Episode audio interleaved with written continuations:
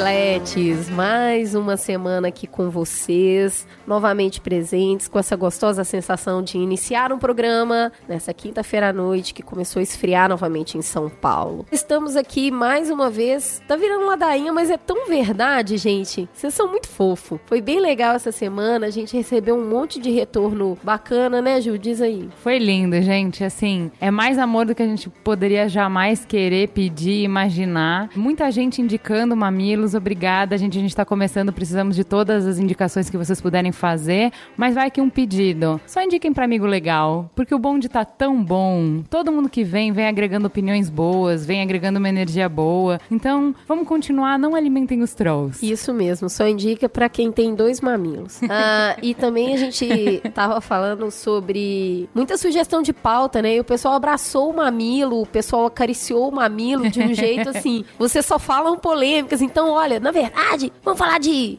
Vamos falar só de polêmica. E aí a gente estruturou o programa para trabalhar de uma forma que aquecesse os temas que estão rolando na internet. Então, por favor, lá no Mamilos Pod, se rolou, caiu alguma coisa na sua timeline que é interessante, né, Ju? É. Joga aí pra gente que a gente fala durante a semana. O legal de trazer um tema que tá em voga é poder contar com a participação de mais pessoas que viram, que conheceram e tudo mais. Ah, então, o Mamilos Pod está lá à disposição de vocês. Queria só esclarecer que no, no último capítulo, é, sob pressão de Guga e Juliana, eu cantei o hino do Cruzeiro errado. E assim, todo mundo falou, mas tá valendo! Olha como o Cruzeirense a gente boa, velho. todo mundo falou comigo, não, tá valendo, legal é que você cantou. Pô, é um podcast feito em São Paulo, cantou o hino do Cruzeiro, então tá tudo bem. então eu fiquei feliz. Aguardem eu cantar o hino do Grêmio, assim Lá... que a gente conseguir. Deixa é, e aguardem eu cantar o hino do Palmeiras assim que a gente for campeão da Série B ano que vem. ano que vem, gente, aguardem. Vamos lá, vamos contar de quem são essas vozes tesudas e manteudas que estão aqui conosco hoje. Eu sou a Cris Bartz. Eu sou a Juva Lauer. Eu sou o Léo Gianetti. E eu sou o Carlos Merigo. São essas as queridas pessoas que vão conversar com vocês hoje sobre assuntos polêmicos da semana. Temos de tudo. Tem filme, tem chaves, tem modelo passando sufoco, tem também guarda compartilhada. A gente vai estressar um pouquinho mais esse assunto. E um meme, numa boa. Eu nem vou falar nada, Juliana. Cara, eu tava lendo o meme antes da Cris chegar, passando mal de rir, rolando no chão de rir. Pode ser que a gente não consiga falar, mas a gente vai tentar. Vamos começar então com o Fala que eu te escuto.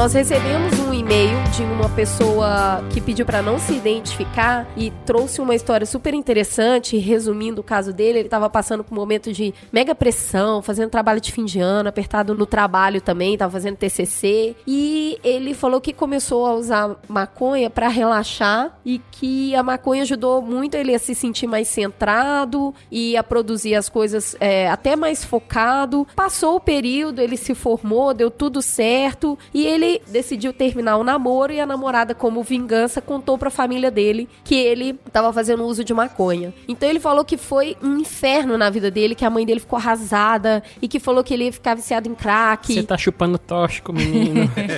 Meu Deus. Bem por aí. E assim, ele falou que foi muito estressante, que ele perdeu acesso à casa, ele só podia ir pro quarto dele. E mesmo assim, o quarto dele era revistado. Então foi um período muito difícil para ele. Ele cortou a maconha depois dessa pressão toda toda e hoje ele usa tarja preta. Ele tá tomando que remédio. ajuda que a família deu, né? É. Então, assim, Não, ele tá só é, contrastando a hipocrisia da coisa, né? Porque tarja preta, beleza, mas maconha, ai meu Deus, meu filho maconheiro. É, a gente tava falando sobre isso, eu e a Ju, ambas mães. Não deve ser fácil lidar com essa situação. Mas eu, particularmente, a cabeça que eu tenho hoje, eu acho que se eu, eu soubesse que a Tamires quer experimentar e quer usar, eu, eu preferia que ela fizesse uso em casa. Onde eu pudesse, de alguma forma conversar com ela sobre isso, entender por que, que ela quer experimentar, por que, que ela quer fazer e até poder manter um certo controle de uso ali, um controle de qualidade. dizer. Pera aí um pouquinho, filhinha, deixa eu ver se você tá fumando um negócio bacana aqui, só um minutinho. De- deixa a mamãe bom. provar. Mas assim, da mesma forma, eu falo isso muito com a G que eu prefiro que a Tamiris faça, é, principalmente, perder a virgindade em casa, que seja um ambiente controlado, sabe? Que é um ambiente que ela se sinta segura pra tipo, pai! Você corre lá, vê o que tá acontecendo. Fala, Vaza, moleque! Então, assim, eu acho que com a droga é mais ou menos a mesma coisa. Eu preferia estar por dentro, sabendo, não menos preocupada. Eu acho que eu ia ficar bem preocupada, mas eu, eu ia preferir manter esse diálogo aberto. Eu acho que Mas é a é- evolução disso. Mas foi o que eu falei pra ele, que assim, é muito fácil a gente ter essa cabeça quando a gente tem informação. Quando você sabe o tamanho da droga, do, né, assim, o que eu falei pra ele é, justamente o que a gente falou no último programa, que é desinformação gera o tabu, gera o preconceito e gera o medo. E o medo é o pior conselheiro que tem. É, com certeza. Então, assim, como é um tabu, ninguém pode falar. Então, você tem 10 pessoas que fazem uso controlado da substância e a sua mãe não vai ficar sabendo. A sua mãe só vai ficar sabendo daquele caso que deu merda. Então, ela associa automaticamente droga a merda, entendeu? Ela não sabe que tem meio termo, ela não sabe que tem usuário eventual, ela não sabe de nada disso. Pra ela, todo mundo que usou é aquele caso que acabou no abuso, no descontrole e veio à tona, as pessoas ficaram sabendo. Então, eu, eu só falei pra ele assim, mãe, né, assim, eu falo pro Merigo que depois que você é mãe, você troca a e você não consegue mais sair desse papel. Você sempre olha a situação por essa ótica, por esse Eu- ângulo. Eu tava assistindo A Culpa é das Estrelas e eu chorei pra caramba. Todo mundo chorou. Mas eu chorei porque se eu fosse a mãe dessa menina. É, Exatamente. Eu chorei por isso. Léo, colocava pra ó, cinema, pra você, essas coisas nunca Acabou, mais cara. será o mesmo. Nunca, Nunca mais. mais. Ah, Eu vamos assisti o filme deixar do claro. Garotinho, do...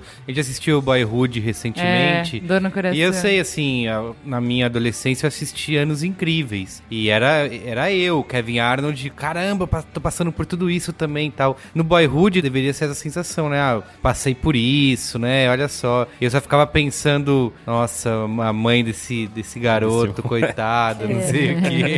É, o Léo tá esperando um, um É. pequeno rebentinho. Daqui a um mês e meio tem Ó. mais um palmeirense no mundo.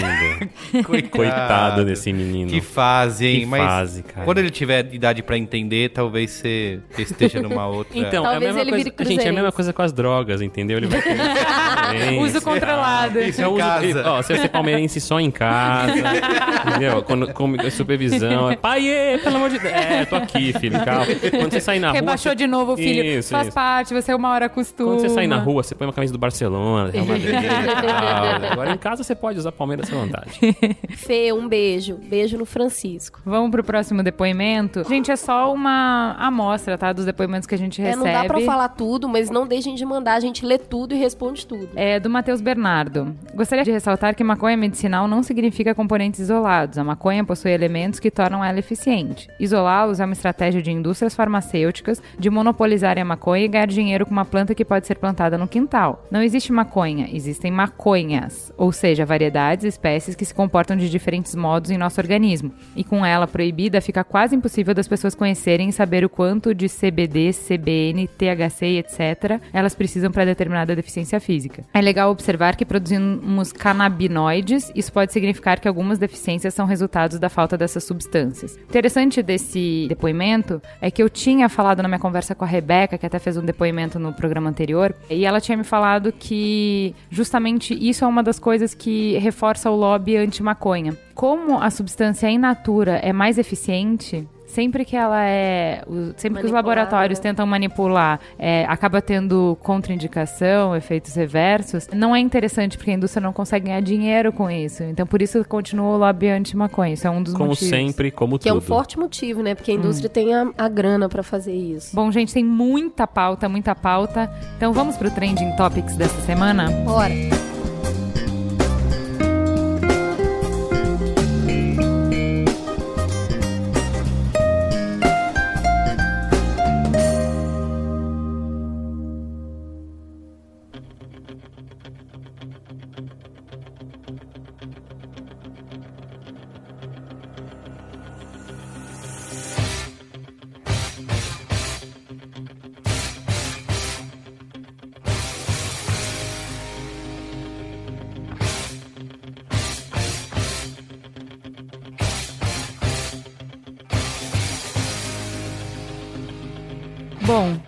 Começar com a treta das tretas que rolou essa semana. Começou acho que no sábado, pelo menos eu peguei ela no sábado na minha timeline. Eu tava um pouco desligada, mas toda vez que eu olhava pro Twitter era só esse assunto. Foi, voltou, fez várias voltas e ainda tá reverberando, que é a treta do professor Girafalhas, né? Aquela denúncia do professor que assediava Quer dizer, um professor de esquerda que se dizia feminista e no privado usava da posição privilegiada dele e da fama que ele tinha para assediar mulheres. Qual é a treta? Explicando rapidamente. Um coletivo feminista fez a denúncia, na verdade, um blog feminista deu voz a essas mulheres e fez a denúncia, expondo conversas privadas. E algumas feministas não concordaram com essa forma de denúncia, porque acharam que era super vitimizante, era super moralista, porque falava de práticas sexuais deles, de preferências dele. Eu vou falar um exemplo que ele gostava de chamar as mulheres de puta, de vagabunda,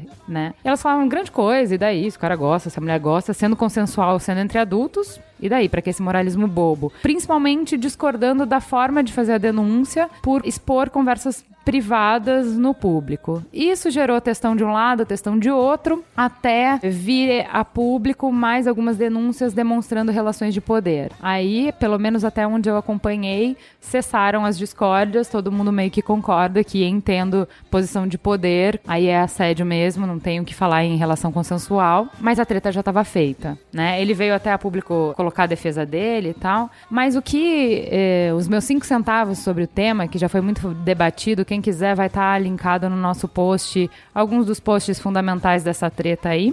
Eu fiquei é, chateada de ver arrobas que eu gosto bastante se ofendendo publicamente, nominalmente, né? Não é ofendendo as ideias, Não é mas ofendendo indireta, as né? pessoas. Não indireta, ofendendo as pessoas. E eu acho que assim. Isso é um sintoma do jeito que a gente discute qualquer assunto na internet hoje, né? Assim, Tudo muito inflamado, né? é, e não basta só eu não concordar. Eu tenho que. Tem que ser impossível a tua visão, entendeu? Não basta assim, olha, eu tô olhando aquilo, quando eu olhei, quando eu li o post inicial, eu não me identifiquei. Eu entendi que era uma luta ali, que existia alguma coisa, mas eu não me identifiquei. Eu não retweetaria aquilo, eu achava uma exposição, eu acho super complicado. Recomendo muito, muito, muito que se assista um filme dinamarquês, o Jagten. Ah, é, o, é a caça, né? Em... A Caça em português.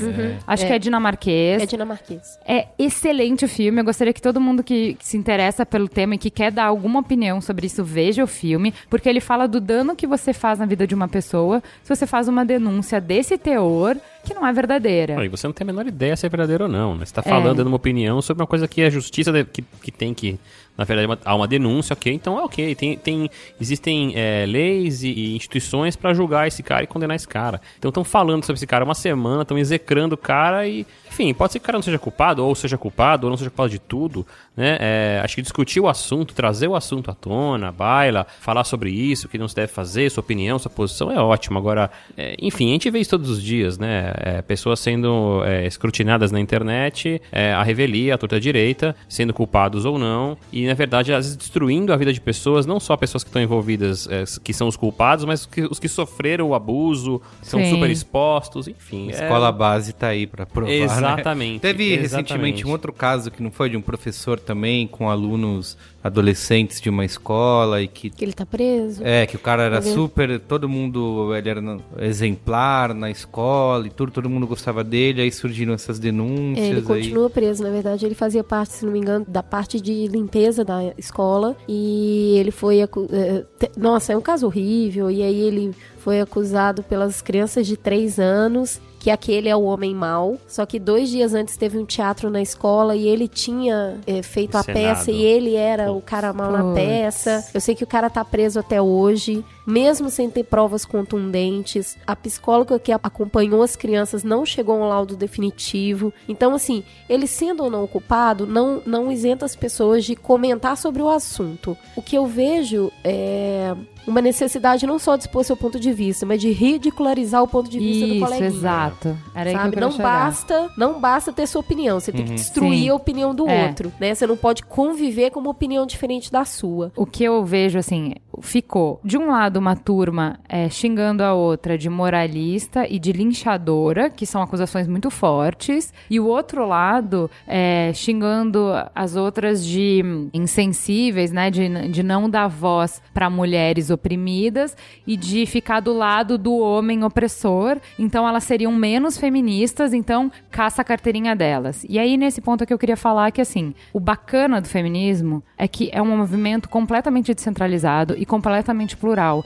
Então, tem espaço para todos os tipos de visão e todos os tipos de luta. Então, assim, você não concorda que tem que ir para cima de homem agressor expondo na internet? Porque qual é a questão, Léo? Não tinha denúncia formal para ser feita, não era um crime o que ele estava fazendo. Mas é, psicologicamente, o abuso, enfim, ele precisava ser desmascarado. Essa é a visão delas, porque só ele ser desmascarado ia evitar novos abusos, porque ele se aproveitava da persona pública dele para atrair mulheres e a partir disso é, cometer abusos. Então ele precisava ser desmascarado. Eu não concordo, mas não é por isso que não pode ter voz e não pode ter um espaço e que, assim, elas estão fazendo um trabalho ali e elas É acreditam que tem uma nisso, dimensão entendeu? muito grande, né? A minha questão é, é essa, assim, é a dimensão que isso ganha. Inclusive com calúnias, né? Não, não, em absoluto tô falando que, que é uma calúnia ou não, tá? É só a questão de que tudo que você joga na rede vira verdade em cinco minutos, né? É uma bola de neve, aquela história de você começar a compartilhar aquilo que você não leu, que você não entendeu, que você não sabe, pura e simplesmente pra entrar na manada, entrar na onda. Sim. E esse assunto ganha uma proporção muito grande. né? Acontece, aconteceu, vai acontecer todos os dias.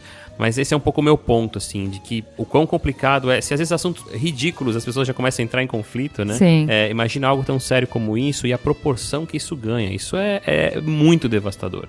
Você mesmo falou, tá cinco dias que as pessoas estão discutindo e fazendo testões. É, mas assim, o e- problema é assim, colocaram coisas muito pessoais dele, assim, então eu, eu fico pensando, qualquer um de nós, no privado, ninguém é a cara que tem em público, entendeu? Então De imagina a agressão. pertinho, ninguém ninguém de- é normal. ninguém é normal. Então, assim, eu não quero que as pessoas escutem o que eu falo dentro do meu quarto, isso espalhado na internet pra todo mundo ver. Então, assim, a violência dessa também é grande, né? Acho engraçado que o textão virou uma medida de. Né? É. Lá vem textão Lá no vem Facebook. É isso aí. E aí, assim, eu acho que tem uma outra questão que pode ser colocada aí que é bem relevante, que é eu não acredito que seja necessário uma carteirinha. Eu acho que se você fala, é, eu sou feminista de carteirinha e você percebe essa carteirinha como eu sou feminista porque isso está na minha identidade, é legal, é uma boa associação. Mas se você usa essa mesma carteirinha para dar carteirada, do que que serve você estar num movimento para descontinuar pensamento hierarquizado? Sim. É, mas o que eu acho legal, Cris, é que não existe associação que possa dar essa carteirinha. Ou seja, não existe associação nenhuma pra te tirar essa carteirinha. é. Então, se você quiser dizer que você é feminista e você acredita na igualdade de condições e de direitos das mulheres, fim, cara, todo o resto é passível de debate, entendeu? Então, como você vai defender isso? Passível de debate. Passa pelo filtro do eu, passa em como você enxerga isso. O que me dói é que enquanto o feminismo fica discutindo entre si quem é, quem não é, quem pode se dizer feminista, quem não pode, quem tem carteirinha, quem não tem, a gente tá vendo a violência contra a mulher aumentar. Sim. Então, qualquer pessoa que se sinta na busca pelo direito da igualdade dos gêneros é feminista de alguma forma. Sim, não sim. precisa ser um estudante, você não precisa se diplomar nisso. Exatamente. Alguém, Então, assim- alguém falou isso, né? Tipo, ai, não leu Beauvoir e tá aqui querendo falar que é feminista. Gata, não precisa ler um monte de livro pra ser feminista. Onde você leu isso? Onde que tá escrito? Cadê o estatuto que fala isso, entendeu? É, é o mais importante, eu acho que se tem uma. Se eu posso dizer alguma coisa a respeito, se eu tenho a pachorra de querer dar um conselho, mas é vamos parar de brigar para olhar para as questões realmente sérias, que é como aconteceu com a gamer. Então, assim, se unam para lutar por uma causa onde todas vão ganhar, porque eu acho que isso é mais importante do que discutir quem é e quem não é. É, e unir é saber entender que o caminho da outra pode não ser o seu e tudo bem, todos contribuem para uma causa. Eu tava conversando com o Honda, um amigo meu do trabalho, e a gente tava falando justamente disso, assim. Eu acho que tudo é uma questão de ação e reação. Como no meu universo as violências à mulher são muito pequenas, são muito no campo do teórico, no campo emocional e muito mais leves, é óbvio que eu vou ter um feminismo mais moderado. Agora, quem lida no dia a dia com violências mais físicas, com violências mais concretas, com uma desigualdade muito maior, enfim, com uma realidade muito pior do que a minha, é óbvio que a resposta delas vai ser mais forte, o jeito de atuar vai ser completamente diferente do meu. E ele respondeu uma coisa que eu achei brilhante, que é assim, sabe por que, que não me incomoda as, as feministas radicais? Porque não tem uma matando o homem, entendeu? O radicalismo delas não chega num ponto de agressão, que é, elas lutam contra a agressão. a agressão, é, né? exatamente. Então, assim, elas lutam contra a agressão da mulher e nunca da agressão com agressão. Uhum. Então, quão radical de fato é isso, entendeu? Exatamente. Eu quero aproveitar essa deixa para entrar na pauta da modelo da Andressa Urac. Urac. Eu preferia que a gente tivesse hoje discutindo o movimento feminista, falando da questão dela. A gente tá com uma, uma mulher muito bonita, jovem, internada, correndo é, risco de morte,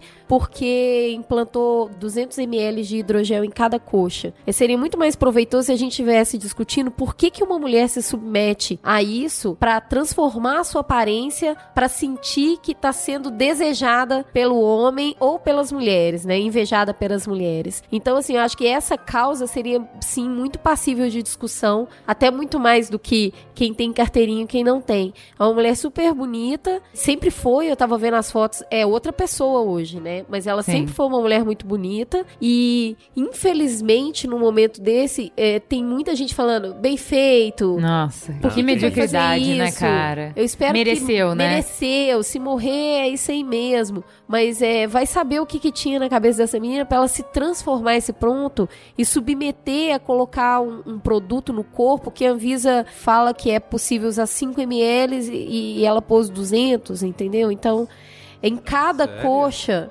Essa é a diferença? Essa é a diferença. é tipo E outra coisa, o procedimento tem que ser feito por um médico, especialista, habilitado, e não foi feito, né? Na verdade, eu, eu tenho muita pena dessa menina. Ela deve ter uma, uma questão muito séria, um problema de imagem muito grande. Vai, pejorativamente, ela é uma famosa quem? Aquela pessoa que tá na mídia, que tem uma É, ela série de anda, ela anda nua pela maioria dos lugares que ela vai, assim, nua mesmo. Na Copa, pra chamar a atenção, Ah, ela que tirou foi a aquela roupa do Cristiano inteira. Ronaldo? Foi É, aquela. Essa mesmo. Ai, que foi expulsa Tirou do. a Essa roupa, mesmo. então assim, Ah.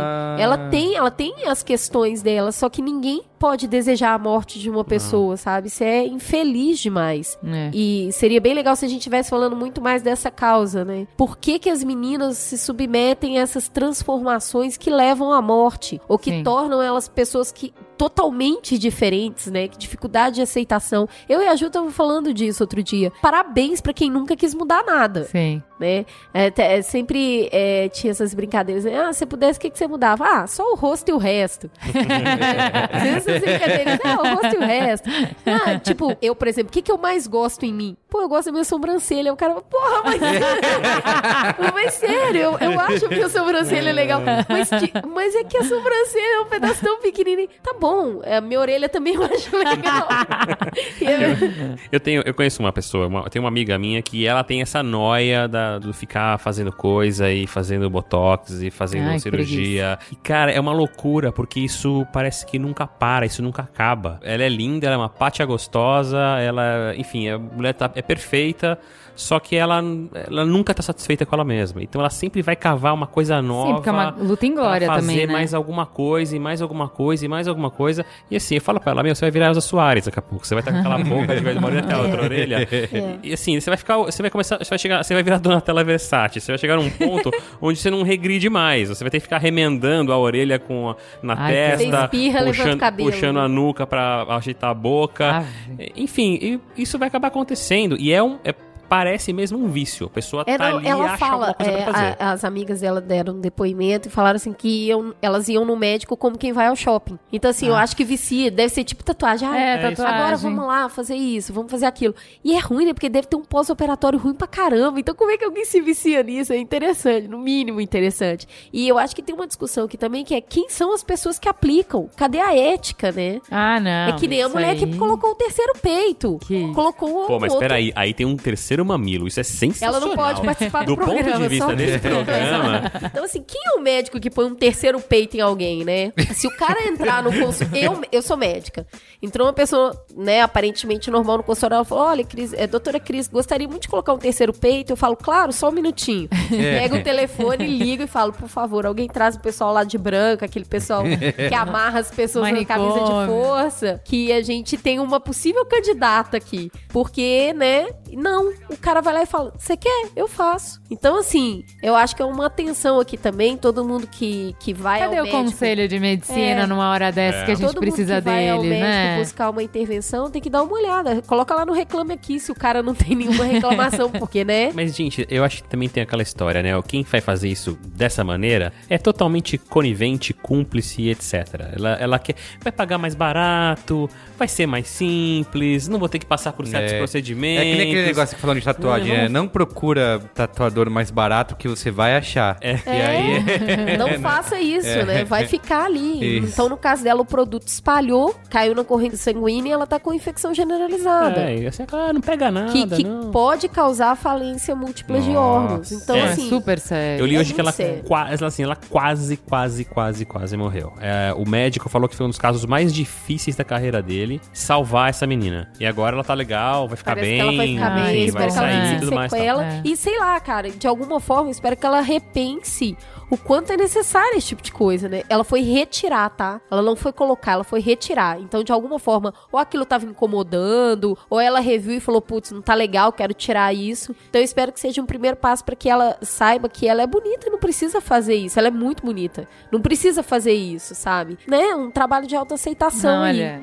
Só que tem menina que faz diferente, né, Gil? Da Gamer, gente, é Da sensacional. Entrem lá no B9, a gente vai botar o link dessa Gamer. Que ela recebia ameaça de estupro de trolls. E ao invés de ficar alimentando os trolls, o que, que ela fez? Estoqueou os meninos, foi atrás da mãe dos meninos e mandou print da tela. Que Cara, tal? Uma salva de palmas pra essa menina. uma salva de palmas. Cara, sensacional. Sensacional. Eu, eu, eu rolava de dar risada.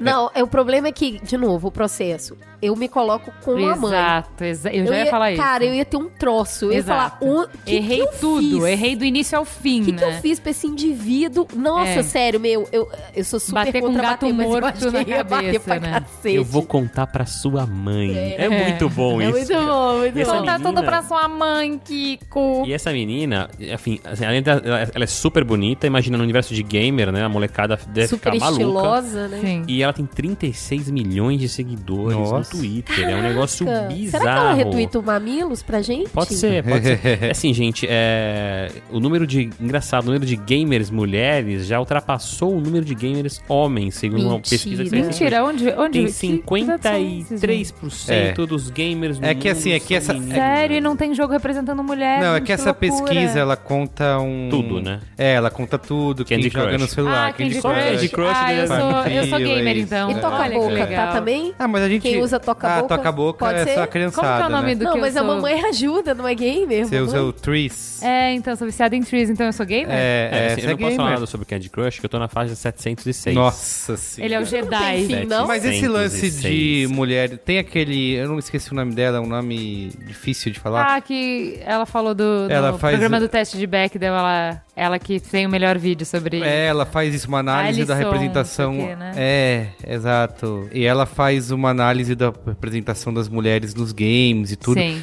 Só uma nota do editor aqui, eu prometo não me alongar muito para não atrapalhar a conversa. A pessoa que eles estão falando é a Anitta Sarkeesian e o canal dela no YouTube, que vocês deveriam procurar para se informar um pouco sobre o ponto de vista dela, é o Feminist Frequency. E ela também é perseguida por você vê os Não, comentários. mas ela sei se- chegou a ter que parar uma época Teve, porque a ameaça teve. de morte Não, teve um, teve um evento, pesado isso, ela. teve um evento que ela ia participar, pesado. teve ameaça de morte É. e ela cancelou a participação no evento. Ela falou não por causa da ameaça de morte, mas porque a instituição onde ela ia, que eu acho que é uma faculdade, se recusou a tomar maiores medidas de segurança pra. E assim, é bizarro. Teve uma outra notícia que saiu no B9 na mesma época disso, que era que a, é, a presidente da divisão de Xbox da Microsoft é uma Sim, mulher. É verdade, é verdade, Alice. E a galera também falou, como assim, uma Meu mulher? E, e a galera realmente, e pelos nos próprios comentários no. A gente acha que isso é distante, né? Que ah, é só lá, os caras são malucos. Mas no próprio B9, se você ler os comentários Eu li, fiquei tão chateada. É tudo assim, a galera também fica, ah, eu não Que entendi nada de retardada, game. por que, que ela É. fez isso? E se alguém mandar ela tomar naquele lugar, ela vai fazer isso também? Oi? Qual- Vejamos, tem uma singela diferença É. Gente. entre vai tomar naquele lugar e eu vou te estuprar. É, é difícil. Não, assim, dois pontos sobre isso. Primeiro, você, assim, que tem ali os seus 800, mil amiguinhos no Facebook, coloca qualquer coisa no Facebook, já vem uns 500 caras te encher o saco. Você fala, ah, meu, o que que eu sou amigo desse cara? Mil Você imagina- amigos? Você tem mil imagina- amigos no Eu Facebook, Léo? 800 e pouco. Nossa. Ele é muito popular. É. Imagina, imagina a fulaninha que tem 36 milhões de seguidores. é. Cara, você ela vai ter que escutar até não poder mais. E eu tenho uma gamer em casa, né? A minha esposa Fê, ela é gamer. Inclusive, queria dizer pra vocês aqui que se vocês vissem o The Sims da Fernanda, é digno do maior programa de ratinho que você. Meu amigo, é um que vai, trai a mulher com o outro, aí vai lá e, e ela fica puta, aí chega lá, tem outro filho, o filho fora de. Meu, é uma desgraça, mas é, é sensacional. e é Muito muito legal bom. ser casado com uma mulher que é gamer, porque, é claro, ela também aceita o fato de que ele jogar videogame. Então, Sim, sim, sim. É, não é muito a minha praia, não. Eu fico super nervosa quando eu tô jogando. É? É, eu fico muito agitada, não consigo matar. Mas ó, lá em casa eu vou. É que ó, as notas não estavam muito boas, mas eu vou baixar o, o Game of Thrones. Ah. Que é, que é o. É da mesma galera. Peraí, vamos lá de novo. Ah, é, que o Game of Thrones é ba- tem a, a Telltale, ela é baseada. É mais uma nota do editor Babaca, que também é o responsável pelo site de games do B9. É, o Mirigo tá falando da Telltale Games. Se especializou em fazer histórias que são quase como se fossem quadrinhos jogável, assim, né? Então é, é click point, aventura click point, assim, então é bem facinho de jogar, tem pra iPad e tudo. Eles já fizeram de Walking Dead, que é- foi um super sucesso, e eles fazem realmente como se fosse temporadas. Então, sai a temporada 1 com seis episódios e você vai jogando esses episódios e vai avançando na história e as decisões que você toma mudam completamente o rumo da história. E acabou de sair, foi na semana passada, ou essa semana ainda. Foi essa semana, foi, foi dia 2. É, o Game of Thrones, é o mesmo estilo e é um, uma, uma história paralela. É você jogar uma parte que não foi mostrada na, na série Um spin-off, quase, Isso, né? é, é. Tá. Então saiu o primeiro episódio e eles vão fazer. É bem assim, eu não sei se o Game of Thrones tem aí, já tem pra iPad, mas tem pra iPad, iPhone, Xbox, PlayStation, tudo porque Não, meu problema é, é muitos, são muitos botões, entendeu? A Não, minha isso- mas- época era Donkey mas Kong isso não é, Jr., exatamente. pula, corre e deu. Isso que eu quero te dizer. Eu tô, te- eu tô- É, eu dou- eu não consigo entender, virou eu tô jovem dando esse mim, exemplo essa porque não é, é, é- é point and click, sabe? É, então, você tem um cenário com alguma coisa acontecendo, você tem que levar o seu personagem pra tal lugar. E no caso do iPad, você aperta Ah, não, aí lugar, tudo bem. Se, se não tem que usar esses joystick que tem 500 combinações possíveis, pra mim ok. É, eu não só uma tenho questão de coordenação. vontade também, né? Assim, É. 10 minutinhos ali tentando, você não é, consegue. Não, prefiro- eu prefiro aprender um prato novo do que decorar aquele tanto de botão. Eu também me, prefiro me que você atrai aprenda. mais. Também prefiro que você aprenda. Vamos lá para incluir aí nessa conversa é, sobre, né, a gente passou por alguns assuntos aqui, mas todos permeando o universo feminino. Foi essa semana, né, o Dia Mundial de Combate à AIDS, certo, Ju? Isso, dia Isso, 1 isso de dezembro. Obrigada. Fica aqui o alerta. Voltou a subir o número de casos de AIDS no Brasil, que já foi é, sinônimo de combate, né? O Brasil foi muitas, muito encarado como sinônimo de combate à AIDS. Esse número voltou a crescer, voltou a crescer entre as mulheres casadas. Então, assim, acho que tem, tem um pontinho aqui pra parar e revisar. Eu acho que cada pessoa l- tem o casamento da forma como o faz feliz. Se a pessoa acha que a monogamia é isso aí, vamos lá, everybody. Se acha que ter um casamento aberto é legal, tudo bem. Se acha que dar uma puladinha de cerca sem o outro ficar sabendo é legal também pra dar uma pimentada, beleza, cada um leva a vida e administra o casamento como acha que vai ser mais feliz. Mas isso nunca exime a responsabilidade de usar o preservativo. Cresce também o número entre pessoas mais jovens, entre pessoas mais velhas, ou seja, o trem tá ruim pra todo lado e não pode esquecer, É que tipo, a galera acha que curou, né? É. Que não é mais uma ameaça, relaxou, né? É, é. Relaxou e não é, né? Você tem que tomar a medicação todo dia. É uma medicação forte, é uma medicação que causa outros problemas nesse combate. Então, assim, fica a dica que não, não tem cura, amiguinhos. É, o problema está é, sobre controle, né? Cê- Você consegue ter uma vida parcialmente normal e você precisa ter alguns cuidados. Imagina só uma pessoa jovem, solteira com AIDS hoje, ela sofre menos preconceito social e tudo, mas imagina você começar uma relação com alguém, tem todo esse entorno social. Que hora que você conta? Como que a pessoa vai reagir? É. Como que eu me sinto perante os outros? Olha, cortei o dedo, nossa, tô super preocupado. Então, assim, tem uma série de coisas que não some. Então a AIDS ela é um problema muito sério, ela precisa ser combatida e não esquecer o preservativo. É, é isso. É, é, vivam Sabe, com esse sobre, barulho. sobre isso, é, tem dois links que a gente vai colocar no post que são interessantes. Um do lugar de mulher. É, falando exatamente sobre isso, de o grupo onde mais cresce é, é o número de infectados ser mulher e um pouco de reflexão sobre isso. E o outro que eu achei interessantíssimo. Sempre que a gente fala de é, campanha, a gente fala usem preservativo, certo? É, e lésbicas, como faz? Cri, cri. É, então, é, eu não vou falar porque eu não tenho envergadura moral, né? Não tenho conhecimento suficiente, mas vai o, o link aí.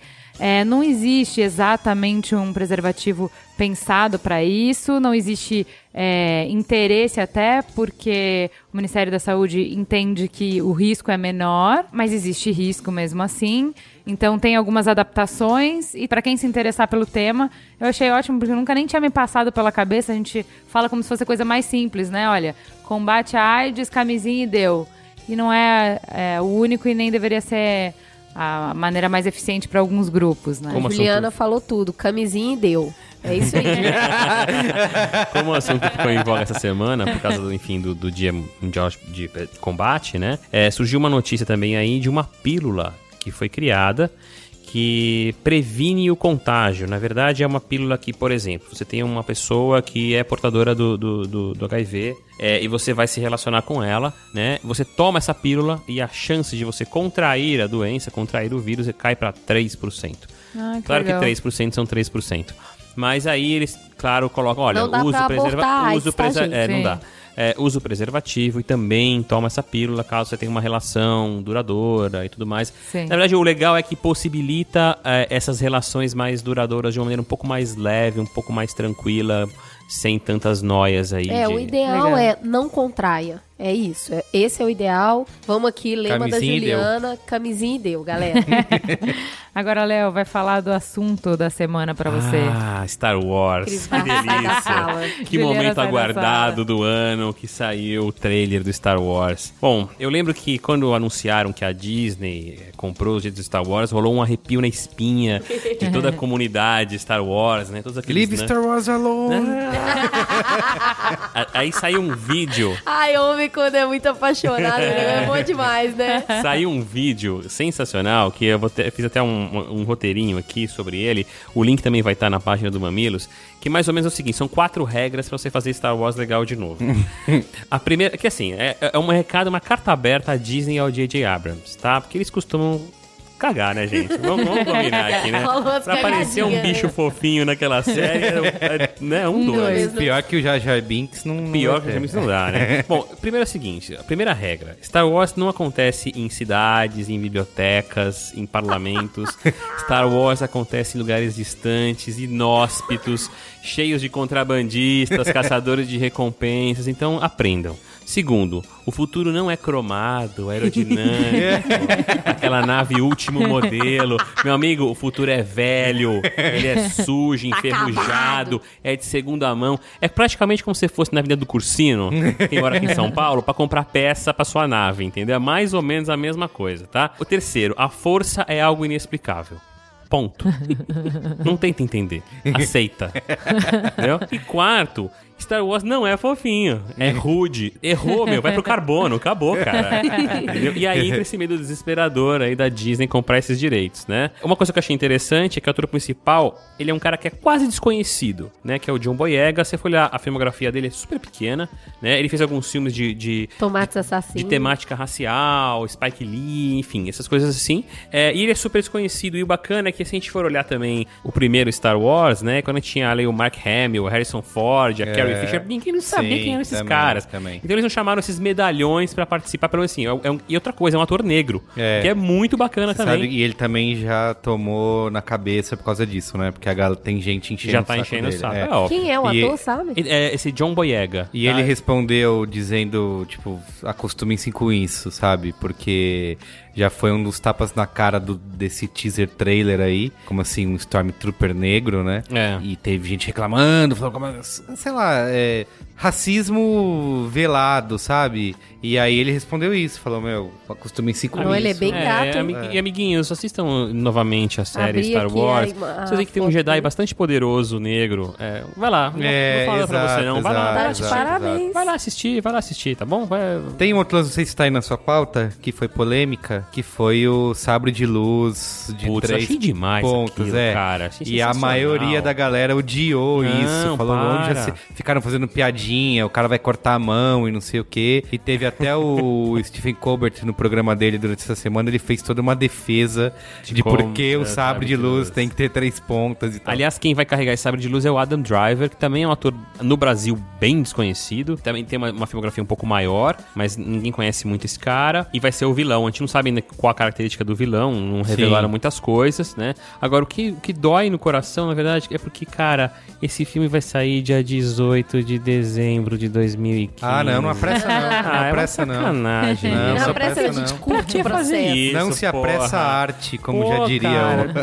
o... Deixa, deixa, deixa os caras trabalharem. Não, E os caras pô, assistirem, a, a, assistirem. desejos da Eu galera. já É. assisto Game of Thrones, fico esperando um ano pra voltar esse Nossa, é negócio. muito sofrimento. Eu assisto o NFL, fico esperando um ano E pra o voltar droid esse bolinha negócio. lá, Eu o droid bolinha. Legal, legal. droid bolinha. O, eu teve, um, teve um outro post, acho que foi no Jalopinique gringo, que é, é fantástico, né, que os caras façam isso, mas o cara fez todo um, um estudo de como seria possível esse droid existir. Então, tem lá umas três teorias de formas de energia Nossa. e de atrito, de como essa, esse droid...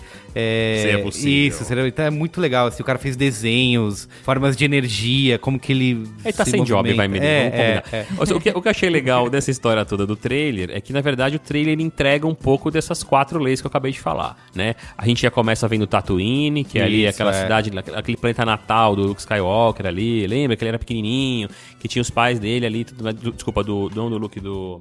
É, do- Anakin. Do, do Anakin, e depois o Luke também morava ali e tal, com os tios, né? É, a gente tem também, aparece a Millennium Falcon, aparece umas coisas meio velhas ali, uma menina saindo numa, tipo, naquelas aquelas motos ali que flutuam, enfim. Também toda ferradona, toda enferrujada. Então parece que vão respeitar. Nada fofinho. Sim. Vão respeitar os clamores dos A fãs Star mitologia do- É, pra do encerrar em, com chave de ouro a trilogia. Encerrar não. Ah, não, tá. É, a encerrar a trilogia. trilogia, é. Encerrar os seus três. Os seus tá, três- porque agora, trilogia, meu. é. Agora todo ano é ano. Eu vou, eu vou fazer uma. Eu vou confessar algo muito sério no ar Cuidado. e vou lançar um desafio. Cuidado. Eu nunca assisti Ih, cancelamos o programa. Gente, eu Acabou, conversei aqui com a gente. Chris Bartz, daqui a pouco a gente É, volta é, depois nos exato. comerciais. Tchau. E eu lanço o desafio se alguém colocar um argumento realmente válido pra que eu assista. Nossa, não faz isso. É, não peraí, vamos- Não, eu tenho- eu tenho- Eu Vamos prometo que eu pauta. vou assistir. Não, vamos mudar. Vamos pra próxima pauta. Não, não, não, não, calma, não, peraí, não, não, gente. pera. Peraí, peraí. Aqui a gente comanda a pauta. Essa não é a pauta Não, principal gente, do mudou a pauta. Não, a pauta não é Não, agora, a Tá, pauta é gente, porque ó, assistiu eu tenho, não. eu tenho esse argumento aqui, ó. A E outra força coisa, é eu não algo tive- inexplicável. Eu não Aceite. tive o mínimo desejo de ver o trailer, eu não assisti. Não, olha só. Não, peraí, nunca gente, mais é- você vai viver até você ver isso, porque o Merigo ele é uma pessoa que ele nunca perde uma discussão. Nossa. Ele só vai no banheiro.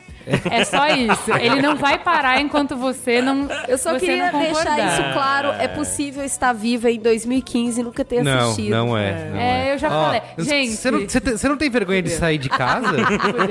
eu adoro. Como você levanta de manhã e sai na rua? Tem duas coisas na vida que eu causo polêmica onde eu chego. Você não gosta de chocolate? Eu não gosto de chocolate. É. Não gosto, eu não É. gosto do sabor. Eu, eu não gosto. Você é estranha, então tá explicado, eu né? não. Não tem.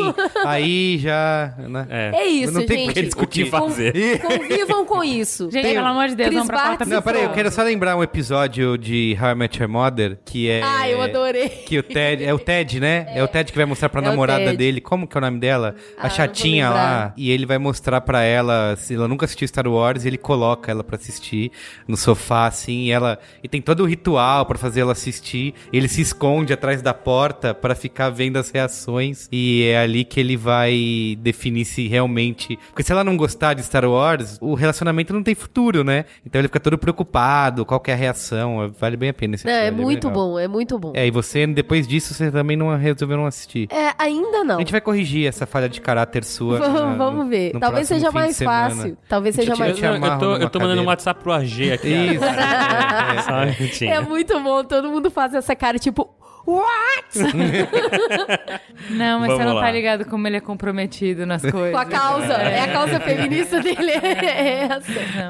Então Gente, vamos lá. vamos pra treta da semana, então? Só um minutinho, eu queria só falar uma coisa antes. Que bonita sua roupa. que roupinha muito louca. Nela é tudo remendado. Não vale nenhum centavo.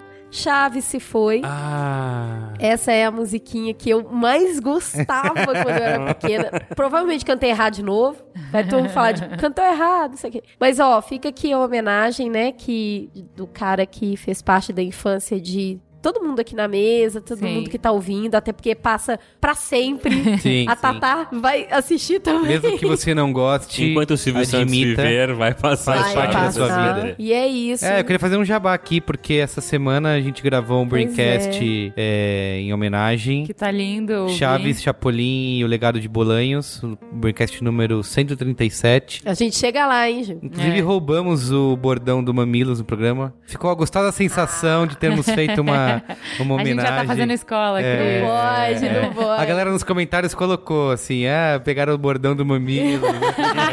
Isso aí, rapazes. Vamos lá, vamos Olha a protestar. patrulha. Ó, gente, qual é o nome daquela mulher lá do texto que, que, que a gente Silvia? Colombo. Silvia Silvia Colombo. Colombo? É, então, a Silvia Colombo escreveu um texto descendo o cacete no Chaves. E ela fala, é, ela, o texto assim é mais cantinflas, menos Chaves.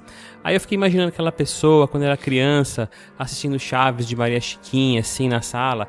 Aí chegou o pai dela pra assim, minha filha, o que, que você tá assistindo? É. É. o Chaves, papai. Não, você não vai ver, você vai ver Cantinflas. e se foi bom pra mim, vai ser bom pra você.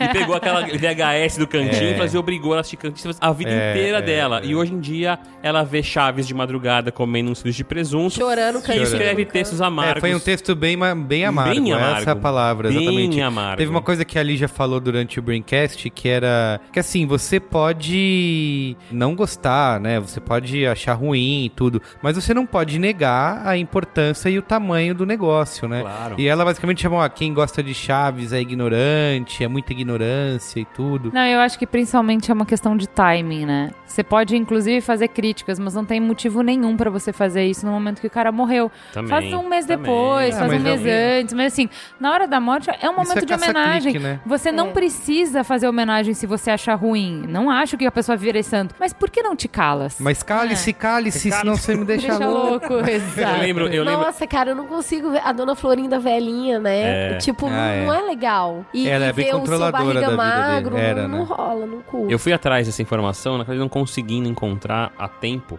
mas eu me lembro de, de um amigo meu, estudante de psicologia, quando a gente era criança pequena em Barbacena, que ele comentou comigo que Chaves, inclusive, foi objeto de estudo em sala de aula no curso de psicologia. Eu não lembro das razões, a gente já conversar sobre isso, mas ele me falou que Chaves era um dos programas que tinha os melhores exemplos de vida em sociedade para dar para uma criança, né? Os conflitos eram muito interessantes para formação e assim, e a gente tá ouvindo muita, muita, muita crítica. Não, porque Dona Florinda é uma megera, aí põe É, a mulher no papel, não Nossa, sei a o gente quê. discutir até o bababá, feminismo e não sei o que, É. estamos discutindo. Enfim, não sou psicólogo, não é o que estava estudando ali, mas eu me, me marcou essa informação de que o Chaves tem os conflitos do Chaves são ótimos para formação Pô. psicológica e de Não, eu caráter falei, das crianças. é, Então, Foi o forma Chaves ótimo. que me apresentou os churros. É, eu não forma- sabia o que era. Tamarindo. o suco de tamarindo. Tamarindo. Formação de caráter total. Total. Total. É isso aí, fica saudade, não muito grande, porque põe no SBT É que só- tá passando. Passa três vezes por dia, né? É, isso aí. Vamos lá, Ju. Gente, vamos pra treta principal da semana.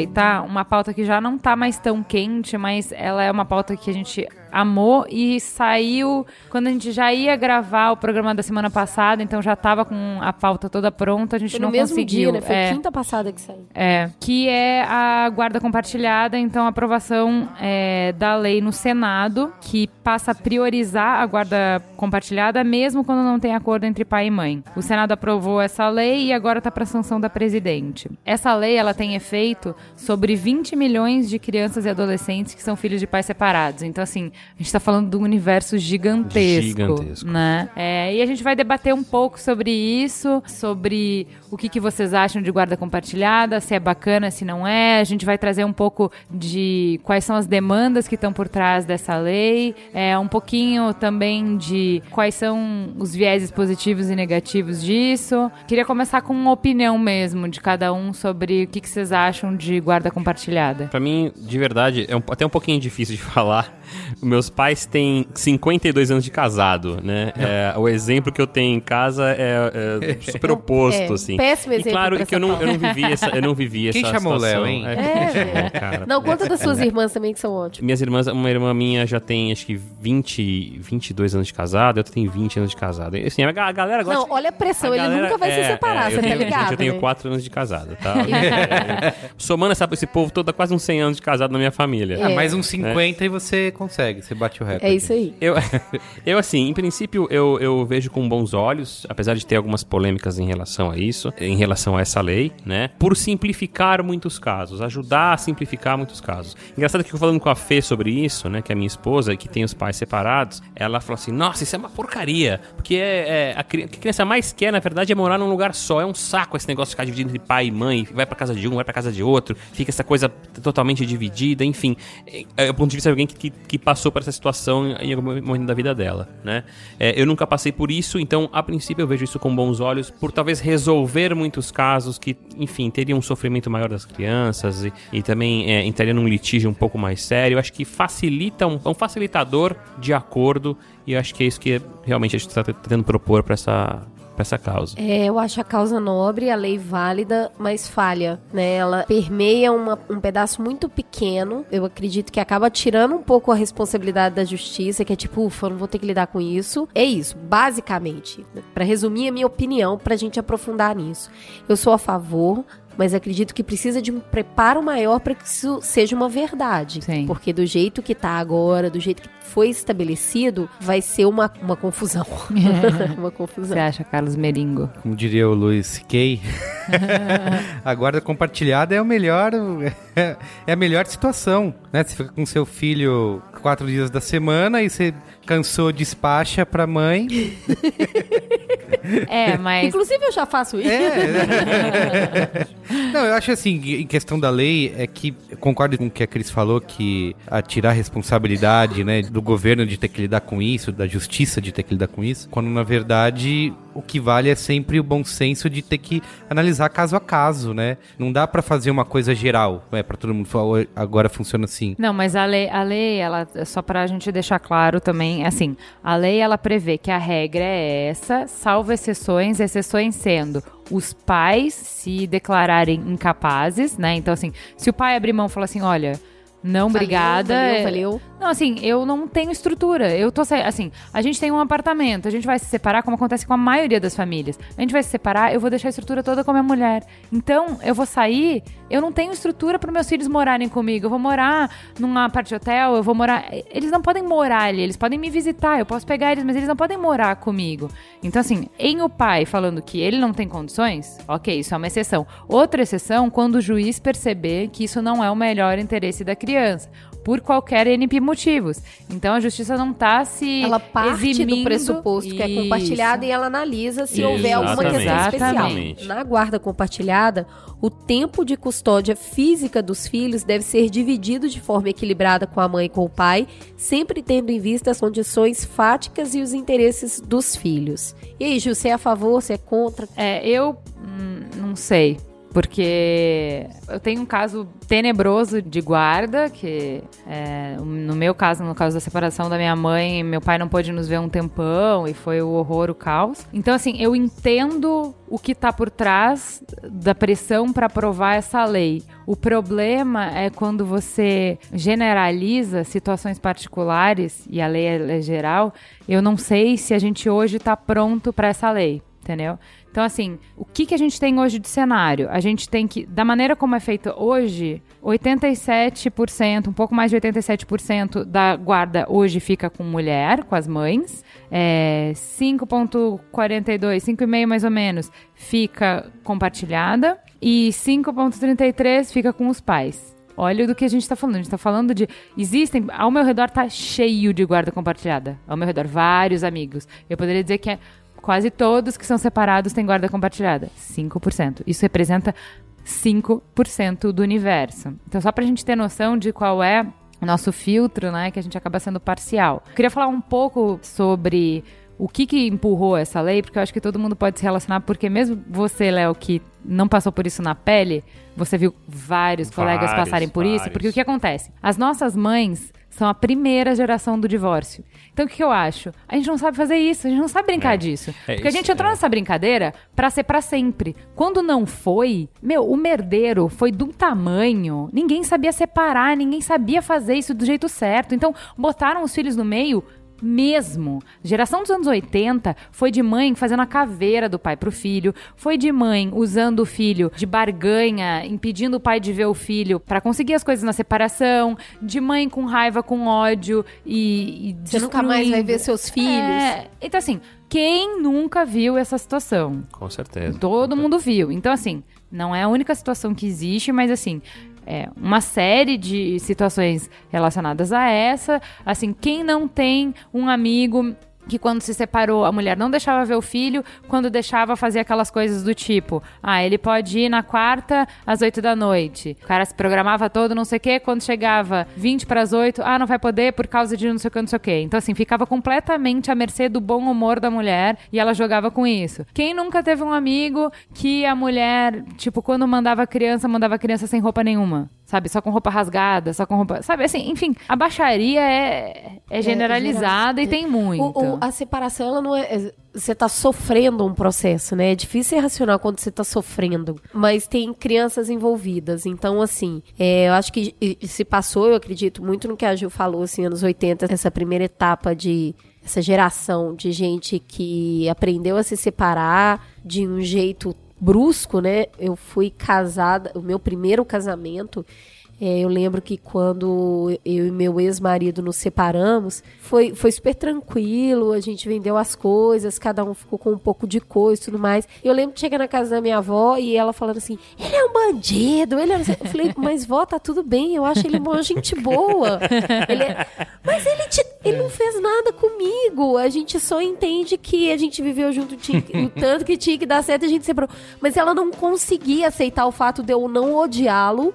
E de não ter sido nada abusivo. Ela, mas você vendeu o carro? É claro, o carro era nosso, não era só meu. Tinha dinheiro dele ali também. A gente tinha que vender pra separar. Ele devia ter deixado com você. Mas por quê, vó?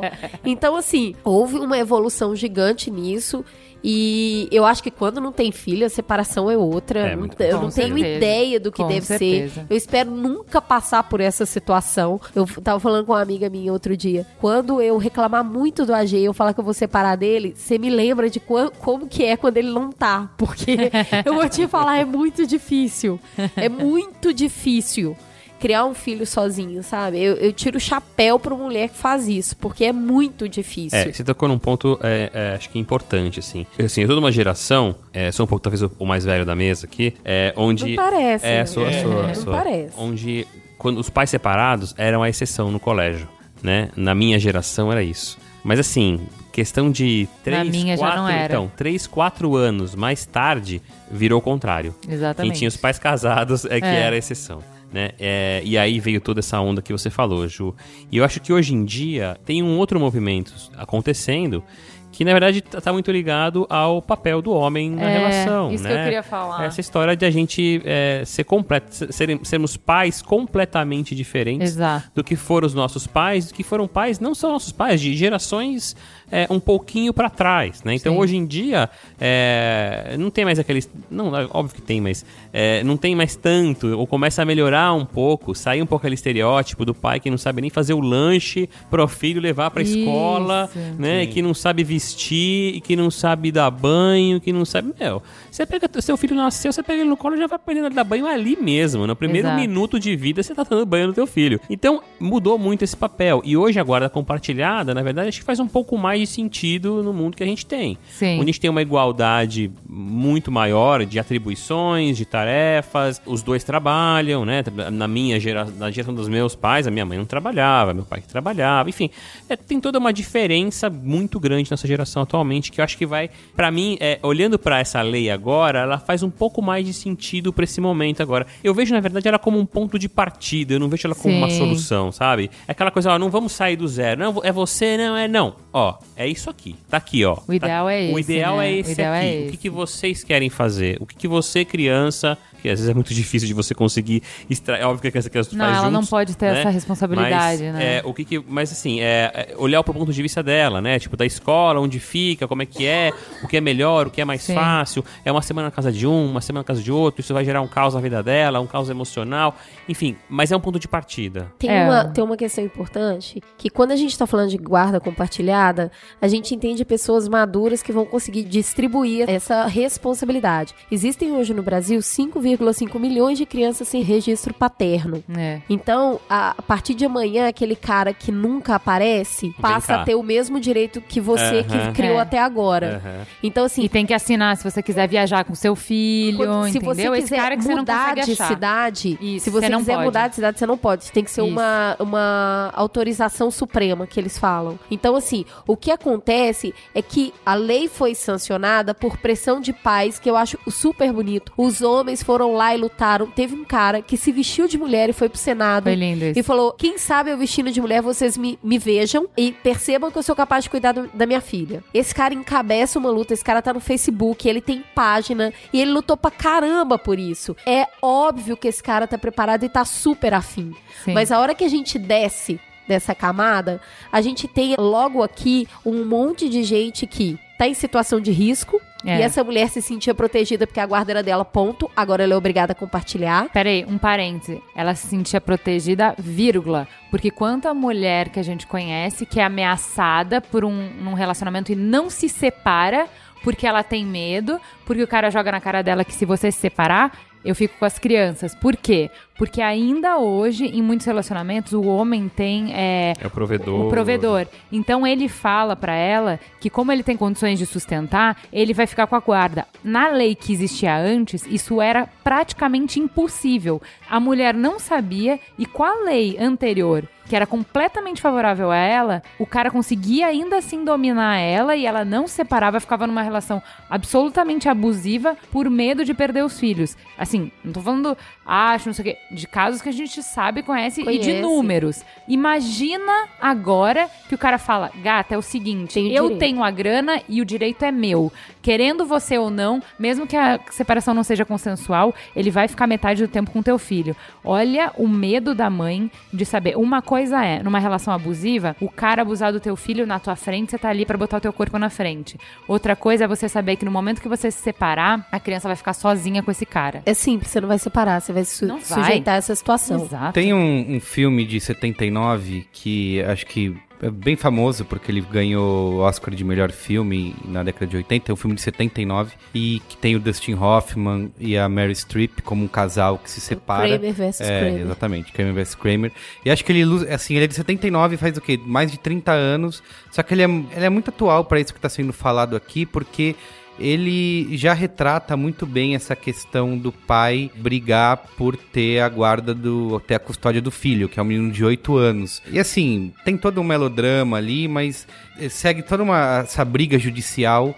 Né, de ele tentando provar que ele também é capaz de cuidar do filho dele, ele aprendendo a ser pai sozinho e o filho dele aprendendo quem é o pai dele de verdade. E tem justamente esse ponto de fazer a justiça entender que. E aí tem toda. Ele passa por problemas de estar trabalhando pra caramba, fala que vai pegar o filho e não pega, e a mãe usa isso contra ele, né? Vira essa briga aí de. esse braço de ferro aí pra ver quem é mais capaz de cuidar do filho do que, do que o outro. Assim. Tem um ponto que é muito importante, que eu acho que essa lei, ela precisava ser mais clara nesse sentido, que é o seguinte: a guarda compartilhada não quer dizer necessariamente que a criança vai ficar um tempo na casa de um, um tempo na casa de outro. Compartilhada quer dizer decidir tudo aquilo que é importante para a criança junto. Guarda alternada é quando fica um tempo com um, um tempo com outro. É possível ter guarda compartilhada com a criança morando com um só. Mas o que, que quer dizer isso? Vai no médico, vai os dois juntos, porque se tiver um tratamento de saúde, eles vão decidir juntos Toma qual o tratamento da juntos, criança. né? É por isso que eu venho no Compartilhar Mamilos. é eu- isso. Eu, eu- burro, ignorante,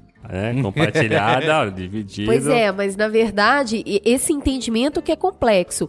Compartilhada não quer dizer necessariamente Dividir espaço. Dividir é, tomar as decisões alternada. importantes. É, né? exatamente. E muitas das vezes o que acontece é o contrário. A guarda é até compartilhada, a- a- a- alternada, Alternada. mas não é compartilhada. Então, assim, quando a criança fica com o pai três dias da semana, mas o resto que ela fica com a mãe é que se decide o que vai comprar, se vai Ah, cortar cabelo, sim. se vai no médico, qual passeio vai ser feito, Não, precisa se tiver um comprar problema sapato. de saúde, Não quem é que vai decidir? que isso, faz, meu. Se, o tempo que ela tá com Toda o a filho, responsabilidade é da mãe, né? Que escola que vai estudar, né? E aí você entra em outra questão. A lei também não disse se vai ter uma revisão de pensão nisso. E aí começa a ficar complexo. Porque, beleza, a guarda agora é compartilhada. Como que a gente vai fazer com a grana? Os dois pagam escola, os dois pagam. Como que a gente vai dividir de forma que cada um se responsabilize financeiramente o mesmo tanto pela criança? É, e assim, Aí começa a confusão. Outra coisa que eu achei interessante, eu tava conversando com uma promotora de família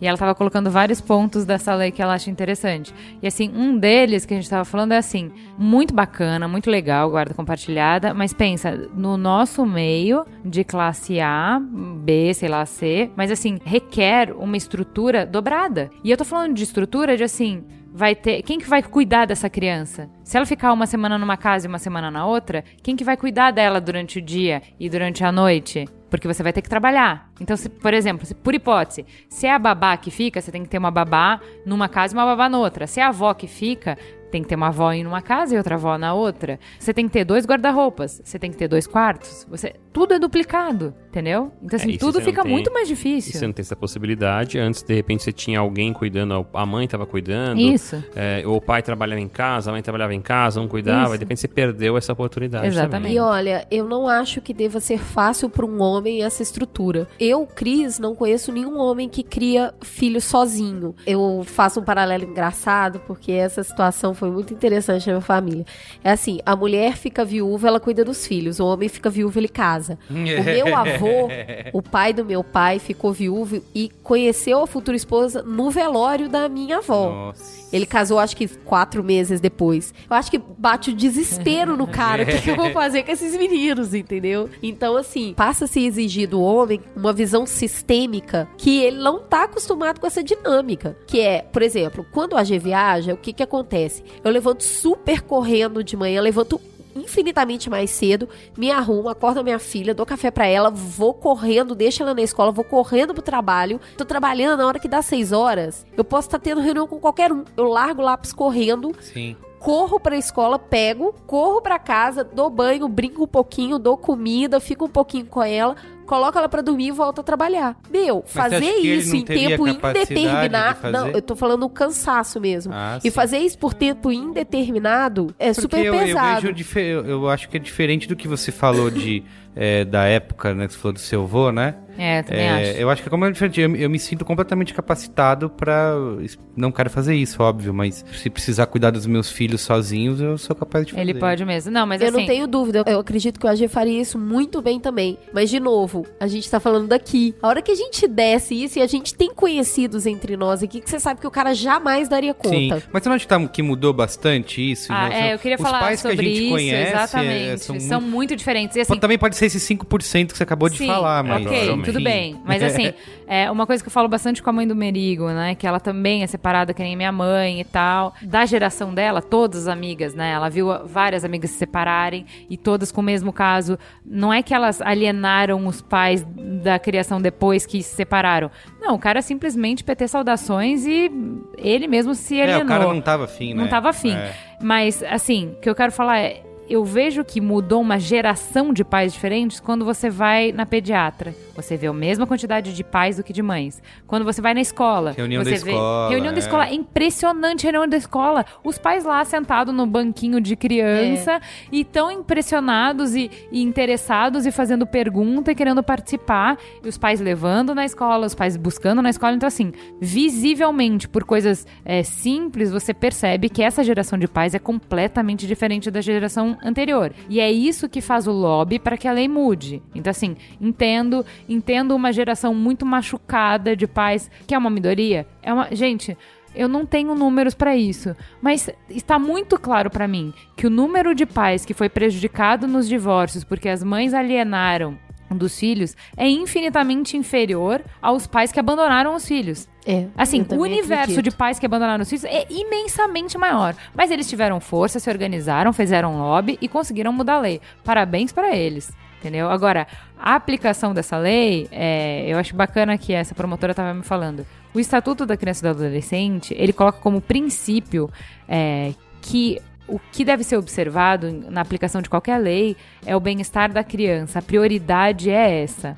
Essa lei que foi aprovada, ela não foi pensada no melhor para a criança, foi pensada no melhor para o pai. Então, não importa. Na hora da aplicação, é dever do legislador, do, do juiz Observar a lá, criança. observar a criança. Então, assim, e eu achei incrível que ela falou: guarda pode ser mudada 500 vezes. Então, hoje, saiu que é guarda compartilhada, bastou a mãe mostrar como uma mãe, no caso dela, ela acompanhou. A mãe mostrou que, por exemplo, quando a criança estava com o pai, ela não ia nas aulas de futebol, não ia nas aulas da natação, não ia. Não porque o pai fosse tão relapso assim, mas a criança falava, ah, não quero ir. Normal.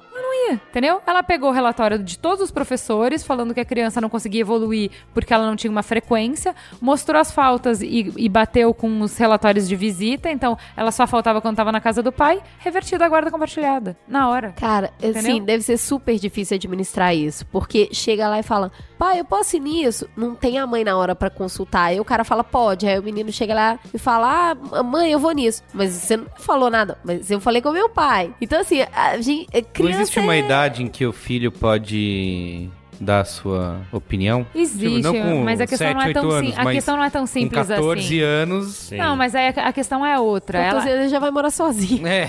não, ela até falou uma coisa que eu achei bacana, assim, que a guarda compartilhada funciona super para adolescente, porque ele consegue É, é, é. se organizar e tudo. também a E pra situação. criança é super Meu, deve ser difícil. mó bom quando é adolescente. É verdade, é verdade. Você briga com um, vai pra casa do outro. Ah, Deve adorar, né? Deve adorar. Inclusive, vamos se separar quando eles forem adolescentes. Mas é, eu fico pensando Vai nisso. ficar um pouco Gente, sua mãe, mas a vai. gente tá total, total falando de pessoas bem resolvidas que separam numa boa É, ou é. barra que separam numa péssima, mas conseguem colocar o bem dos filhos em primeiro Sim, lugar. é. Essa é zero a realidade, É, gente. é. Essa é zero a realidade. Realmente. Essa lei tá aí pra tentar resolver. Assim, por isso que direito de família, acho que é um dos piores que existe. Porque você vê o pior do ser humano ali, entendeu? E assim, pensa no merdeiro de uma mãe que quer a caveira do pai compartilhando uma guarda. Pensa nisso. É. Pensa num pai irresponsável. Pensa num Você pai. não dorme, né? Então, É, gente. Não dorme. É, é isso, entendeu? Assim, Pensa numa mãe responsável também. É, Sim, Sim, claro que é tem, verdade. gente, claro que tem. Assim, Claro. mas é, é- assim, se você pensar em todas as possibilidades, eu achei ótimo que essa promotora tava falando assim, cara, a lei é linda. A lei é linda, mas a realidade não tem nada a ver Parece a com lei de direito isso. consumidor, né? Nossa, é super avançada. Aí você fica no creu, assim, como que usa? Então você não entende muito bem. Eu fico imaginando situações absurdas, do tipo, olha, eu tô me separando porque é, minha esposa bebe demais. É, é insuportável conviver com ela. A guarda é compartilhada. Não, não. É, mas, bom, Não, nesses casos, nesses casos no- nos casos que você consegue com- é, comprovar um- uma situação de É, é, risco. pois é, mas É. aí tem todo um processo de comprovar, Exato. não deve É. ser uma coisa fácil, né? E aí tem todo tipo, tá vendo? A guarda é compartilhada, mas seu pai não quer. E aí deve ser uma dureza. Então, mas é, o que eu queria falar é o seguinte: nenhuma lei vai consertar relacionamentos errados. Entendeu? Então, assim, da mesma maneira que quando as pessoas são sensatas e equilibradas, a lei é desnecessária, independente do que está escrito no papel, o pai e a mãe vão conversar, vão ter respeito um pelo outro, vão chegar num consenso e tal. Da mesma maneira que a, a lei é desnecessária para esses casos, nos casos em que existe um desequilíbrio e as pessoas não conseguem conversar e não conseguem colocar o bem da criança em primeiro lugar, nenhuma lei vai consertar. com certeza. A verdade é isso. O programa do Ratinho tá aí pra dizer isso. Nossa. Eu tenho uma- um pedaço de uma matéria que eu li que eu achei muito interessante e queria trazer pra vocês. Fala o seguinte: a guarda compartilhada pressupõe que os gastos serão feitos de forma harmoniosa e cria a autorização e a obrigação de fiscalizar os gastos de um genitor com o outro, mas não especifica qual será e como será o processo de prestação de contas. E ainda deixa dúvidas sobre como duas pessoas que não se comunicam irão, de forma harmoniosa, fazer o esclarecimento das contas mensais, diárias. Então, Você só assim, criou isso mais motivo pra brigar. não, isso que eu queria isso já é, é briga quem é casado, já Exato. briga por causa É, disso. ou, ou a mulher é bêbada, o cara espanca a mulher e eles vão dizer, oi, tudo bem? Não, não, primeiro você. Não, não, não, primeiro você. Não, não, não, eu faço questão. Primeiro você. Não, não, primeiro você. Pode decidir. Olha, eu gastei um pouquinho mais com esse vestido. fica tranquila. Não, tudo bem, ela tem Tô, 120, deposi- tô agora depositando 120. agora na sua conta, fica tranquilo. Super. Não, é exatamente. Assim, eu acho que é uma das coisas mais difíceis de casal e o que mais gera conflito é, é criação de filho, porque, assim, a gente sempre fala que, ah, você tem que aprender a ceder para um casamento dar certo, não sei o quê. Mas com relação ao filho, as coisas sempre são muito importantes para você, entendeu? Você não cede fácil porque aquilo é muito importante para você. Ser feito da maneira errada é uma coisa que te viola. Então as discussões são homéricas. Imagina se as pessoas não estão na mesma página, na mesma vibe, É, Ju, com eu acho que, respeito. você, acho é que você, tinha- horrível. você já resumiu essa história toda, né? A lei não vai consertar os casais que estão errados. é, é simples assim. Ela tá, né? ela tá hoje. É né? isso, não vai consertar ninguém, não vai tornar ninguém mais educado, Sabe- ninguém mais sensato. Sabe uma coisa que eu gostei também que a advogada falou, eu achei demais? Que ela falou assim: compartilhar é ter junto. E já não existe essa opção se vocês estão separados, se é cada um vai. Vocês vão dividir a guarda do filho, vocês não vão compartilhar. Cada um vai O- fazer do seu jeito. Exato, compa- o compartilhamento existe quando vocês estão casados. Então, assim, ela fala que já é infeliz na lei usar a palavra compartilhar, porque deveria ser. Vocês vão dividir as responsabilidades.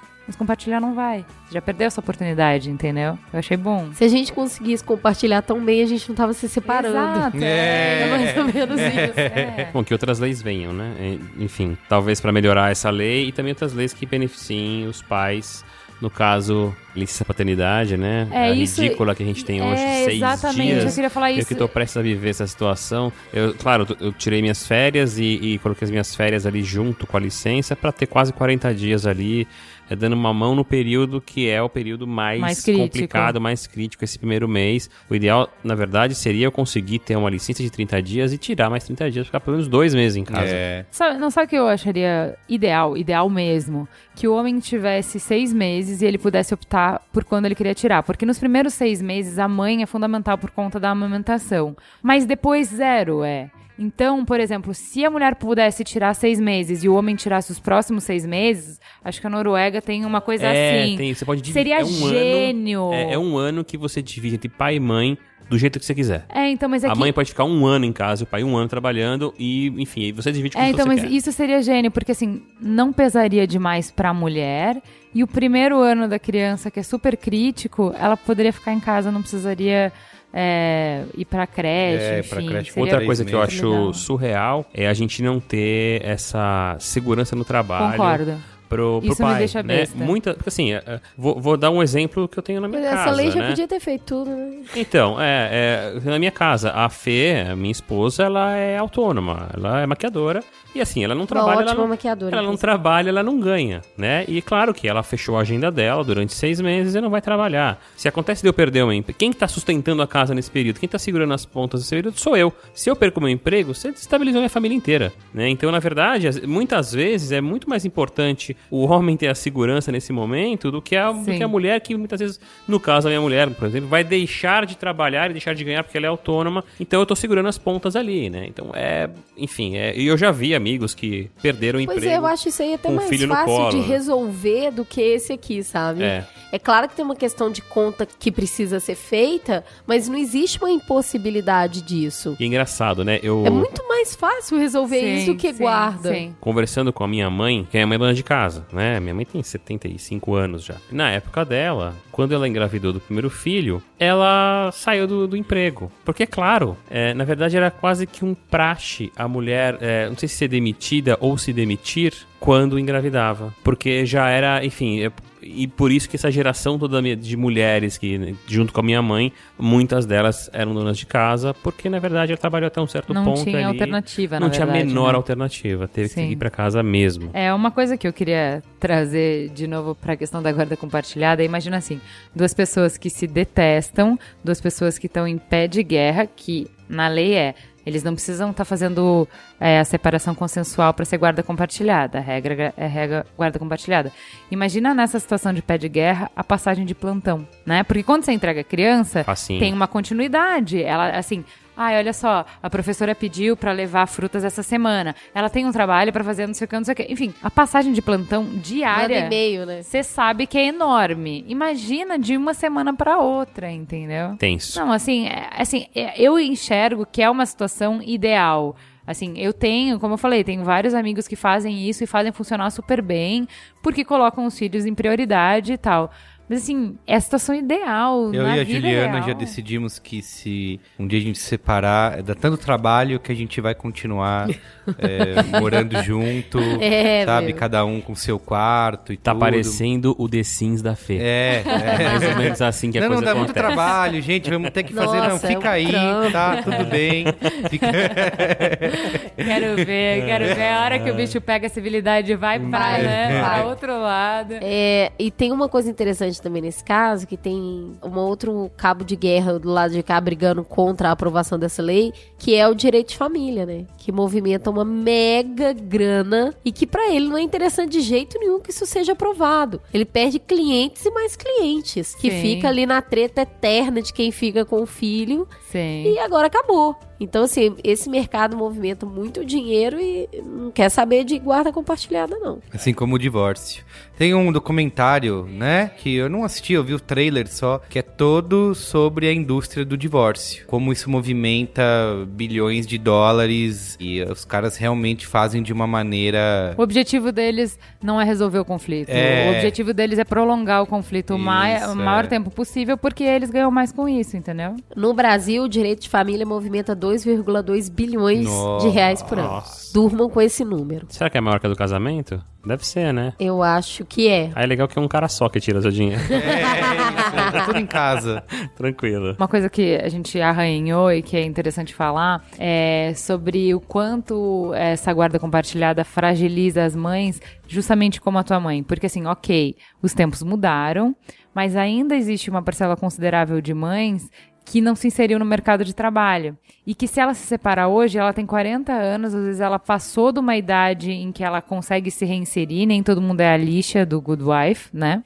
E ela não consegue mais se reinserir e ela se vê sem condições de ter uma estrutura. E assim, se é compartilhada, se é na base do igualdade de 50-50. condições, 50-50, ela não consegue, né? Então, assim, ela, o único jeito que ela vai conseguir é se ela tiver o sistema tradicional que o cara vai manter a casa por um tempo, e talvez assim, por um tempo até ela conseguir se reinserir, porque não é que ela não consegue se reinserir at all, mas ela vai precisar de um tempo pra isso, Com né? certeza, com certeza. Eu acho que o que resume bem é isso. A guarda, essa lei parece muito com a lei de Código Consumidor, sabe? Todo mundo fala, olha, é a lei mais evoluída, mais, né, que leva o negócio pra frente. Mas não- não- na prática, você não consegue aplicar muita coisa. Bom, o que tá parecendo então é que essa lei é uma lei evoluída para pessoas evoluídas. Exatamente. É, não, né? sabe o que, que a- essa advogada falou? Que assim, ela é maravilhosa para um Brasil daqui a 100 anos. Pra Noruega, pra Noruega vai ser ótimo. Pois é, mas aí eu fico me perguntando se fazer a lei não é um jeito de começar a puxar Exato. as pessoas pra É. evoluírem, que sabe? E aí, a gente vai continuar com a unilateral, porque a gente tem esse tanto de problema que nós estamos discutindo aqui. É o que vem primeiro, o ovo ou a galinha, né? Você vai esperar Sim. a situação ideal pra mudar a lei ou vai mudar a lei pra que a situação se uma diretriz, mostre a né? partir daí? É. Sabe qual é? É igual as bicicletas em São Paulo. É isso aí. Não, eu fiz Você vai esperar a gente virar Amsterdã? É, é. fazer Você já mandou um beijo pra Dade hoje? Não mandei um beijo. Beijo, Haddad. Muito bem. Gente, vamos pro meme pra gente dar uma risada? Vamos.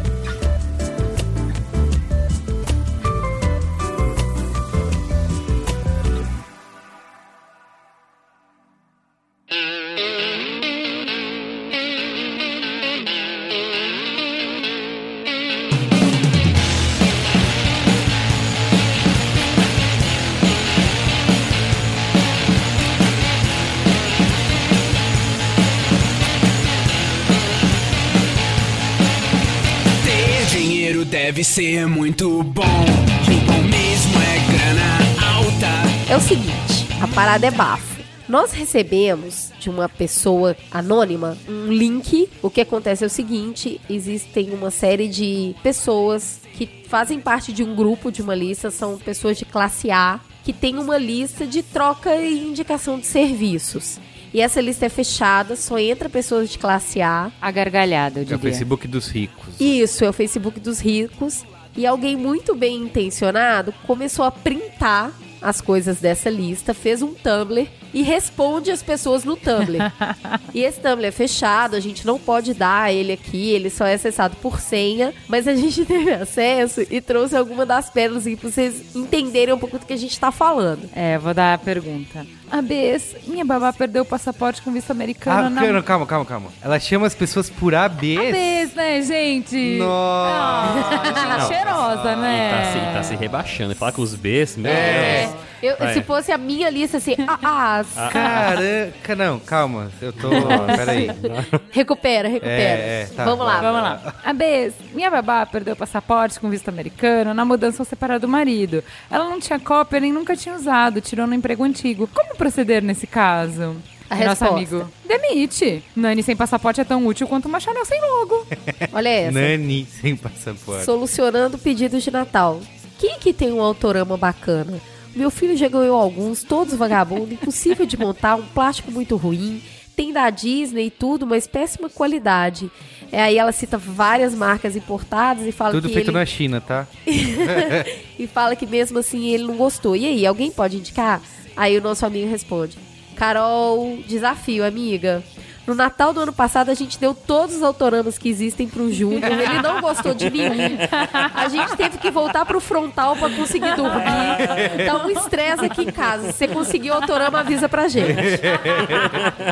As respostas são muito boas. Tem mais uma aqui. Da... Queridas, tem uma amiga em apuros. Ela vai viajar depois de amanhã pra Miami e viu que o visto de criança está vencido. Alguma sugestão? Um beijo. Aí ele responde assim: Flá, anota aí o nome dele. Paco Coyote. Ele tem um esquema pra entrar na fronteira do México. Mas ó, tem que saber nadar, hein? Cara, é só problemão, né? De Não, da é- galera. é, muito naipe. Deixa eu ver esse aqui. Olá a todos. Essa não chamou de abelha. As que tomam colágeno, que marca preferem? Aí Ela, olha, o meu colágeno eu mando extrair do fígado da minha ajudante, a Nancy.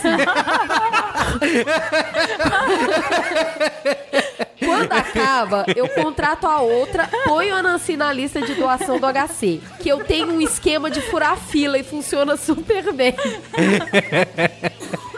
Brilhante, ó. É, sensacional. Um aqui. Ela não falou ABs, mas eu vou falar ABs. Eu acho que a Abestas. gente devia se tratar por abesta, é muito bom. A moça que trabalha em casa há anos vai voltar pra terra dela. Com razão, isso aqui está terrível. Ai, E gente. pensei numa versão alternativa, como ter uma por meio período, dividindo com alguém ou contratando assim. Alguém sabe se é possível pelos termos da lei? Essas agências fazem isso? Nunca usei agências. Obrigada. Dê a resposta. Perfeita pra você. Ai, amiga, dividir não, né? Isso é coisa de petista. Começa dividindo as funcionárias. Daqui a pouco isso aqui virou Cuba. É muito bom. É só pra você.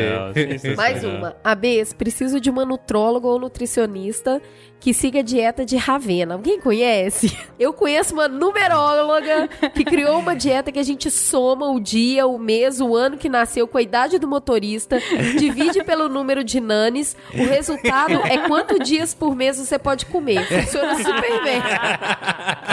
O cara é muito gênio. Alguém me ajuda? Meu filho voltou da Nova Zelândia e não consegue dormir. Ontem foi dormir às nove da manhã, hoje às seis e meia.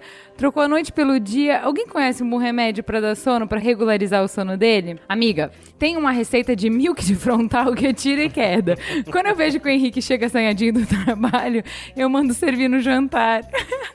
Acho que serve pra criança também. Ó, eu posso declarar minha profunda ignorância? Diga. O que, que é frontal? Tarja preta, É um bem. remédio Ah, tá. bem forte. Você vai dormir neném se você tomar um Entendi, entendi, entendi, tá. Cara, sensacional. Olha, tem um excelente fornecedor daqui que é o Paco, ó. Preciso de indicação de ortopedista e hospital pra cirurgia em Miami. Obrigada. Anota aí o telefone do Paco, Clô. Ele vende rim, ele com certeza conhece alguém.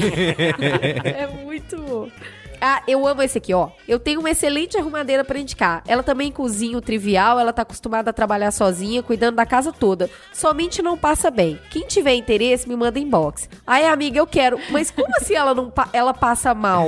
Eu tive uma que ela ficava assim comer dois dias e desmaiava. é, é assim? Ai, ai. Olha, bom dia, Bs. Preciso de uma van para seis pessoas que nos leve de Miami para o porto de Fort Lauderdale em janeiro. Gostaria de indicações. um Paco Coyote e um esquema de trem no vagão de carga. Se você não se incomodar de dividir espaço com a cubanada. A Beza, uma amiga querida, precisa de indicação de detetive para serviços de contra-espionagem. Agradeço a indicação. senhora. Ai, Cria, eu tenho um detetive querido que faz serviços de contraindicação. Serve. eu fico pensando no, no cara pegando isso aqui, o que, que Ah, ele ia escrever. É um, é um- é um grande serviço que esse cara tá prestando. É Sensacional. Olha esse, ó. A Bs, alguém sabe de um serviço de motorista freelance para crianças? Também quero. Meus filhos entraram de férias estão impossíveis aqui em casa. Vai fazer bem trabalhar um pouco.